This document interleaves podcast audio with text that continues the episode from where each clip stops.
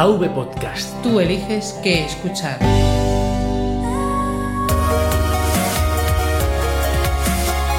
Bienvenidos a Podcast Linux. Un programa para usuarios domésticos del sistema operativo del pingüino.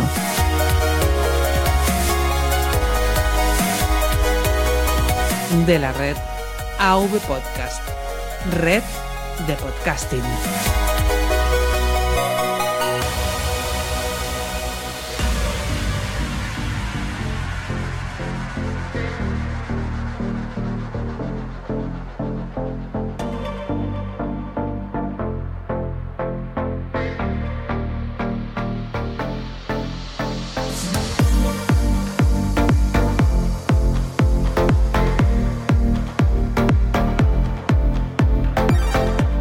Buenas Linuxero, bienvenido a otro episodio más de Podcast Linux, esta vez un programa especial. Mi nombre es Juan Febles y hoy quiero compartir la experiencia con el Slimbook One, el único dispositivo de sobremesa de esta marca valenciana. Después de un mes tengo suficientes datos para realizar una review en condiciones acerca de este producto. Comenzamos.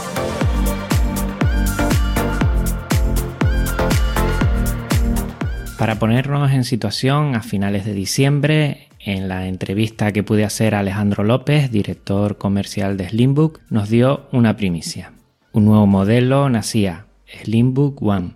Si todavía desconoces a qué me estoy refiriendo mientras escuchas el podcast, te sugiero que vayas a su página web y le eches un ojo. Entra en slimbook.es barra one y verás a qué me estoy refiriendo. También en Twitter puedes seguir todas las pruebas que he hecho con el hashtag SlimbookOne todo seguido. Todo esto lo puedes consultar en las notas del programa. Si estás pensando jubilar tu torre, si quieres ahorrar espacio en tu mesa de trabajo, si necesitas potencia al máximo con componentes de alta calidad y compatibilidad 100% GNU Linux, te interesa este producto ensamblado y testado en España. Personalmente me tiene maravillado y lo voy a echar mucho de menos cuando tenga que devolverlo. El Slimbook One es un mini PC de sobremesa. Lo de mini PC es por sus dimensiones, no por su potencia. Un producto premium muy cuidado que podrás configurar a tu gusto con muchas posibilidades de serie. Ahora mismo estoy grabando con él y llevo más de cuatro semanas usándolo como primer ordenador en mi casa. Ya el unboxing te da a conocer el mismo con el que se ha hecho una caja en color marrón crudo con el logo de la marca y el nombre Slimbook, da un aspecto sencillo y elegante a la vez. Me recuerda a otras marcas que apuestan por esta sobriedad en el embalaje. En su interior, tres secciones. Una primera con el dispositivo en sí, perfectamente recubierto con el plástico de burbuja. En medio, un soporte de anclaje BESA para poder colocarlo detrás de un monitor o pantalla y en el fondo un cable HDMI y el cable con la fuente de alimentación integrada. Este al estilo cargador de Netboot, de muy pequeñas dimensiones, 19 voltios y 3,46 amperios. El diseño del One me ha sorprendido mucho. Esperaba un producto pequeño, pero su tamaño es verdaderamente reducido. Cabe en la palma de la mano. Estamos hablando de un dispositivo de 12 centímetros de largo y ancho y solo 3,7 de alto poco más de 500 gramos de peso en la configuración que me han ofrecido. Sus lados son más pequeños que un móvil de 5,5 pulgadas. Su altura 10 veces menos que una torre ATX estándar.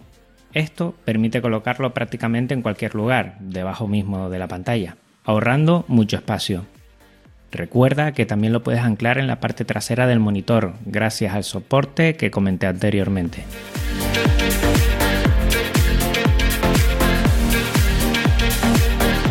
Vamos a describir la carcasa. En la parte superior tenemos el botón de encendido apagado, dos LED de Power y Wi-Fi y el logo de la marca 101 centrado y visible.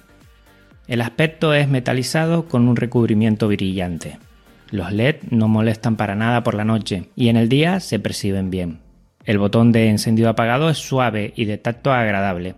No da sensación de mecánico en el sentido que se pueda partir o ceder con el tiempo. Y aquí pongo mi primera pega. Como ya comenté en el katana, prefiero que el logo no sea solo el número 101, sino que venga con el nombre de la marca, Slimbook. Curiosamente, las pegatinas en la parte inferior sí lo traen así. Creo que asociar el producto a su nombre es fundamental y además queda estéticamente muy bien. Ahí lo vuelvo a dejar. En la parte frontal tenemos varias conexiones, dos USB 3.0, un USB tipo C y un mini jack 3.5 de audio, entrada y salida 2 en 1. Nadie en su sano juicio se compraría una nueva computadora sin USB de tercera generación, fundamental para sacarle un rendimiento óptimo a dispositivos de almacenamiento extraíbles con este estándar. Con el puerto USB tipo C se nos abren un abanico de posibilidades, dispositivos de almacenamiento con mayor velocidad de transferencia o salida mediante un adaptador HDMI con resolución 4K y 60 Hz. Así puedes configurar dos monitores a la vez si tu trabajo lo requiere. Las conexiones frontales se perciben robustas y el mini jack sin holgura. Trabajo con auriculares cerrados para editar el audio y al conectarlo se nota su firmeza. Pero aquí mi segundo pero. Al intentar conectar por primera vez un USB me doy cuenta que su disposición está hacia abajo. Sabemos que un pendrive solo puede conectarse en una posición con las muescas del conector macho hacia arriba y en este caso los conectores hembras del WAN están al revés. Igual seré yo, que soy muy especial para eso, pero me gusta ser cuidadoso con los equipos. No sé si la configuración de los demás componentes en su caja han hecho tomar esta decisión.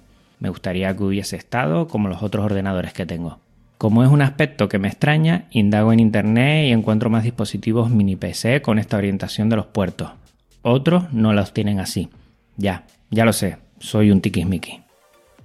En la parte trasera se hallan otros dos conectores USB, esta vez 2.0, la salida HDMI, la entrada de corriente, el conector Ethernet Gigaland y una ranura de seguridad Kensington.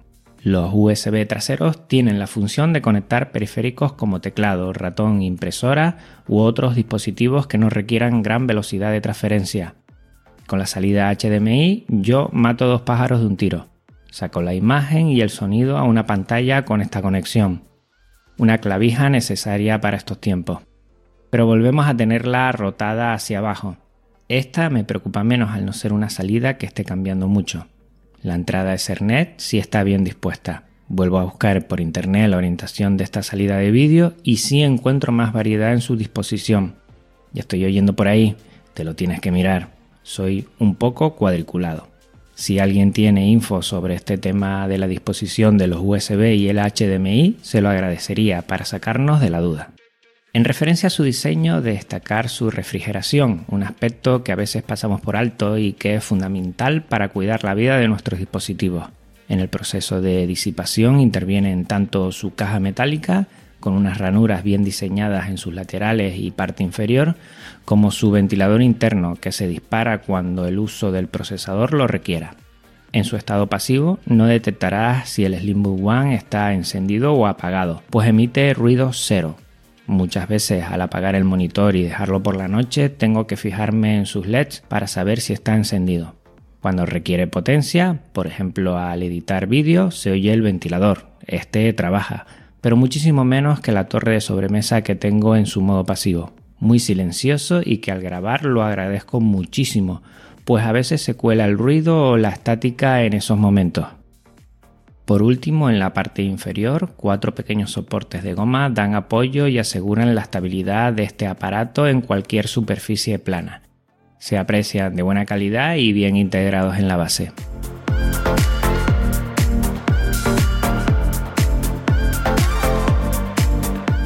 Con este chasis pasemos a armar el bólido.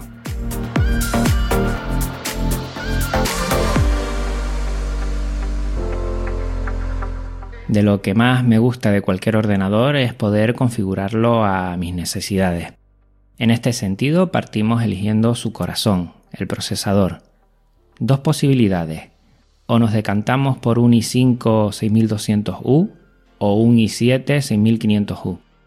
Te darás cuenta que son componentes de portátiles Intel de sexta generación para poder sacar la mayor eficiencia al espacio sin renunciar a su potencia. Su tarjeta gráfica es la HD 520, también de Intel, con resoluciones HD, Full HD 1080 y Ultra HD 4K. Compatibilidad GNU Linux 100% soportada. Pasamos a la memoria RAM, donde toca sopesar si queremos añadir 4 GB DDR3, 8 o 16. En el almacenamiento tenemos una gran variedad de posibilidades para poder compartir discos duros SSD con mecánicos. Los discos de estado sólido van desde 120 a los 500 GB, pasando por el de 240. Los mecánicos parten de los 500 GB, de ahí al Tera o a los 2 Tera. Las marcas utilizadas son Samsung, Sestag y Western Digital, variando los modelos por el stock que haya en el mercado. En esto no escatiman los chicos de Slimbook. La tarjeta Intel Wireless N7265 nos da conectividad Wi-Fi y Bluetooth 4.0. Esto nos permite mayor movilidad en nuestro hogar o fuera de él y más acceso a otros periféricos con estas tecnologías inalámbricas. Como escuchas, todas son primeras marcas para dotar perfectamente al dispositivo. Y les recuerdo, ensamblados y testados por ellos mismos.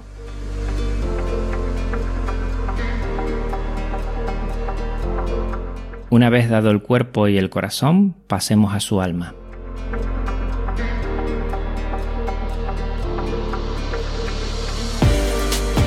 El One viene de fábrica, si así se quiere, con un sistema operativo y varios servicios y aplicaciones implementadas pudiendo solicitarlo con Windows 10 con el consiguiente desembolso de su licencia y que este no es el podcast para comentarlo, en Genio Linux puedes elegir entre Ubuntu Unity 16.4 o un Ubuntu Centro Multimedia, donde tendrás un 4 en 1, PC de escritorio, dispositivo gaming, centro de ocio multimedia y servicio NAS. Así de sencillo, encender y usar. En lo que se refiere a los juegos, no esperemos un PC de altas prestaciones para gamer. Eso creo que todos lo tenemos claro. Sin embargo, se comporta muy bien para juegos de requerimientos medios. Esa fue mi impresión con el servicio Steam, que ya viene instalado. Para muchos de nosotros, de sobra. Su fuerte está en el retro gaming con la aplicación RetroPie, en la que podrás emular muchos juegos de consolas del siglo pasado. Además tiene Play on Linux, por si quieres viciarte algunos juegos de Windows. Cierra esta oferta Slimbook con juegos nativos de Linux como TuxCard o OAD, el of Empires de Linux. En lo multimedia tienes el excelente Kodi, del que te hablé en el episodio 10, Raspberry Pi y Genio Linux. Música, fotos, podcast, vídeo, televisión. Kodi es un mundo en sí mismo con un montón de posibilidades para disfrutar de tus momentos de ocio frente a la pantalla. Pues esto lo vas a encontrar también de serie. Por último, lo más jugoso a mi entender, servicio NAS con Nextcloud ya instalado y operativo. Este tipo de servicios me encantan, pero su puesta en marcha no es sencilla. Tenerlo ya en un dispositivo con esta potencia y capacidad es una maravilla. Monta tu propia nube y di adiós a los servicios privativos. Aquí no me extiendo, si no lo has hecho ya, escucha los dos episodios anteriores a este sobre almacenamiento en red. También es de agradecer su aplicación Slimbook Essential, que al igual que en sus otros dispositivos intenta simplificar la configuración de algunos de sus componentes y facilitar su uso. No la quiero pasar por alto. Junto con su foro y sus tutoriales es un dato a tener muy en cuenta. El servicio postventa a los usuarios lo cuida mucho y ese trato hacia nosotros es alogiar. Si quieres echarle una ojeada visual a todos sus servicios, pásate por el vídeo que realicé a las dos semanas de tenerlo y que te dejo en las notas del programa. Una prueba que hice también fue la instalación de una distro. Para eso realicé una encuesta en Twitter y por muy poco salió KDNeon frente a Antergo Genome y Linux Mint Cinnamon. El proceso fue sin ningún problema, rápido y sencillo se nota la elección de los componentes para que no surja ningún contratiempo. Otra cosa que me encanta de este modelo es su fácil transporte. Por su peso y dimensiones te lo puedes llevar a todas partes. No es mayor que una Nintendo Mini y su potencial está a años luz. Yo me haría con un pequeño maletín para poder llevarlo a casa de mis familiares, al trabajo o de viaje y con un monitor y un teclado Bluetooth tienes un PC de bolsillo, un centro de ocio, de juegos y NAS en cualquier lugar. Que por cierto, hablando de NAS, el consumo eléctrico es muy importante si lo quieres tener encendido 24 horas al día y 7 días a la semana. Con un enchufe inteligente he podido hacer mediciones de distintos aparatos. Exactamente una torre ATX una Raspberry Pi 3 sin almacenamiento externo y el Slimbook One que recordemos que tiene un SSD de 128 GB y un disco duro de 1 TB. El comportamiento de los tres aparatos va desde el consumo de 2,4 vatios de la Raspberry Pi hasta los 96 vatios de la torre. El Slimbook One solo consume 9,7, casi 10 veces menos que la torre y muchísimo más potente que esta. Otro dato a tener en cuenta si lo vas a usar para servicios de almacenamiento en red. Y lo bueno que muchos servicios de muchos aparatos lo tienes en uno. Servidor NAS, centro de multimedia, consola de juegos y PC de escritorio. Te puedes ahorrar varios aparatos.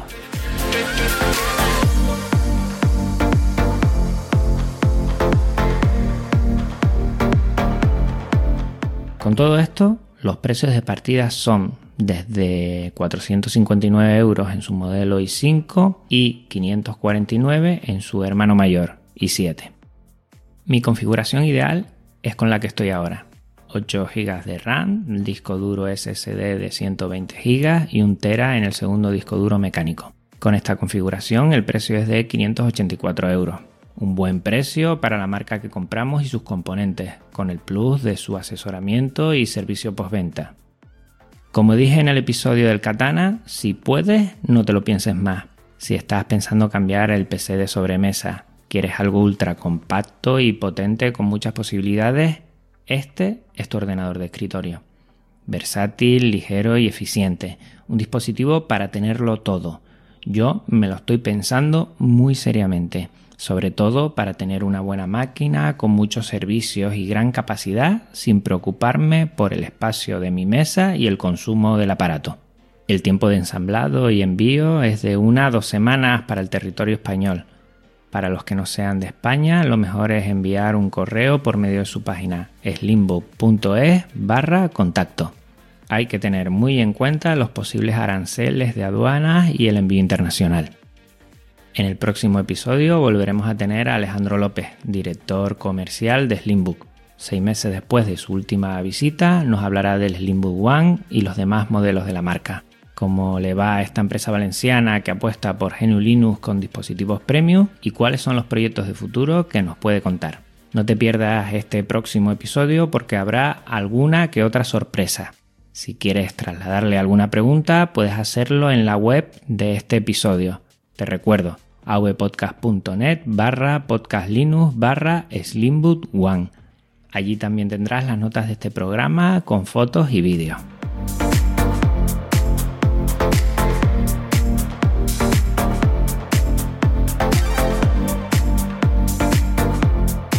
En este mes, algunos de ustedes han dejado comentarios sobre el Slimbook One.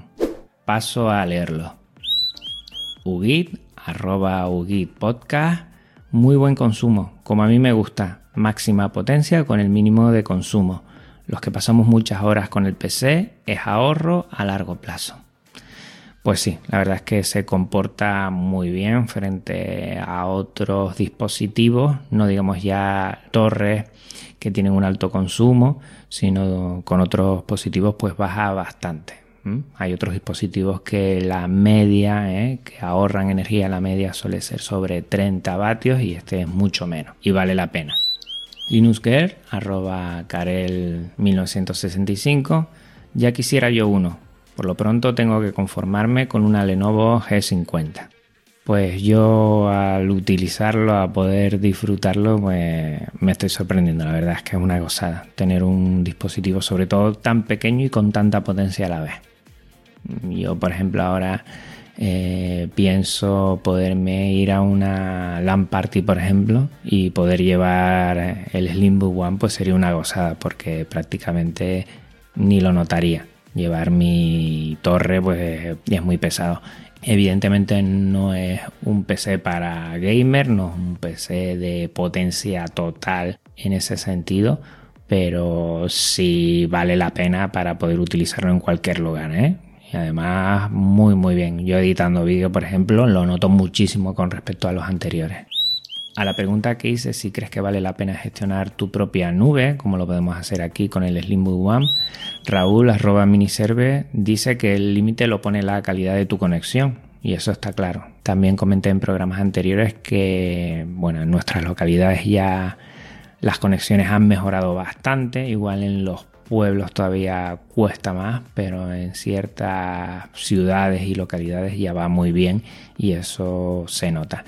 Y además te puedo comentar que yo he notado cierta mejora, evidentemente, entre el Nextcloud que tengo en la Raspberry Pi y el Nextcloud que tengo en el Slimbook, sobre todo con archivos que sean medianos y grandes. Ahí la diferencia es abismal y se nota una diferencia evidentemente a nivel general. Carlos, arroba jefistion, eres dueño de las notas, el calendario y los ficheros. Yo creo que sí merece la pena. Pues sí, la verdad es que en ese sentido, el único pero que le pongo a todo esto es que tienes que hacer tus propios backups. Cualquier problema que tengas lo pierdes porque lo tienes tú. Y si tú lo controlas pero no haces unos backups, pues lo pierdes totalmente. Estar controlando eso, controlando eso, no hay problema. Y Pablo Moreira, arroba Pablo Moreira 76, por supuesto, por supuesto que vale la pena. Pues sí, vale la pena mucho. Yo ya lo estoy utilizando bastante. Poco a poco he ido migrando. Hay algunas cosas que no las puedo hacer porque no dependen de mí, dependen más bien del trabajo. Pero todo lo demás personal lo estoy migrando poco a poco. Tengo todavía copias en los dos sitios y estoy probando para hacer, bueno, el cambio ya total y pasarme a lo que es NetCloud para, para todo, para todo lo que tenga y por ahora está funcionando bastante bien. Por último, Yoyo Fernández, arroba yoyo308, dice, nunca he usado Kodi, pero veo que salgo yo, mola.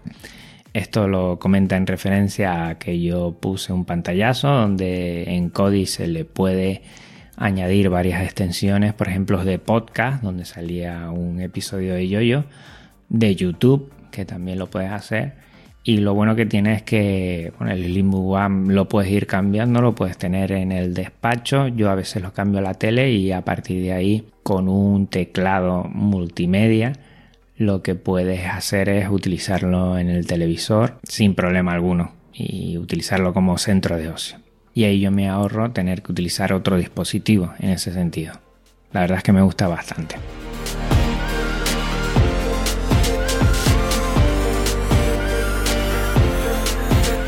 Y hasta aquí el episodio 27 del especial Slimbook One. Deseo escuchar todas tus dudas y aportaciones en la web de esta entrega avpodcast.net barra podcastlinux barra slimbook one. Recuerda que puedes contactar conmigo de muchas formas a través de Twitter arroba podcastlinux, por correo podcastlinux arroba avpodcast.net y en la web avpodcast.net barra podcastlinux. Tengo un blog en GitHub que también me gustaría que te pasaras por ahí y es podcastlinux.github.io. A la vez también te puedes pasar por el canal de Telegram para que los seguidores que se le hace larga la espera tengan a diario mucha información. t.me barra podcastlinux y también el canal de YouTube para visualizar mis screencasts youtube.com barra podcastlinux. No te olvides suscribirte en iVoox o iTunes o pasarte por podcast.com, podcast con K, para no perderte ninguno de mis episodios. Pues bueno, esto ya se ha acabado. Hasta otra Linuxero. Un abrazo muy fuerte. Chao.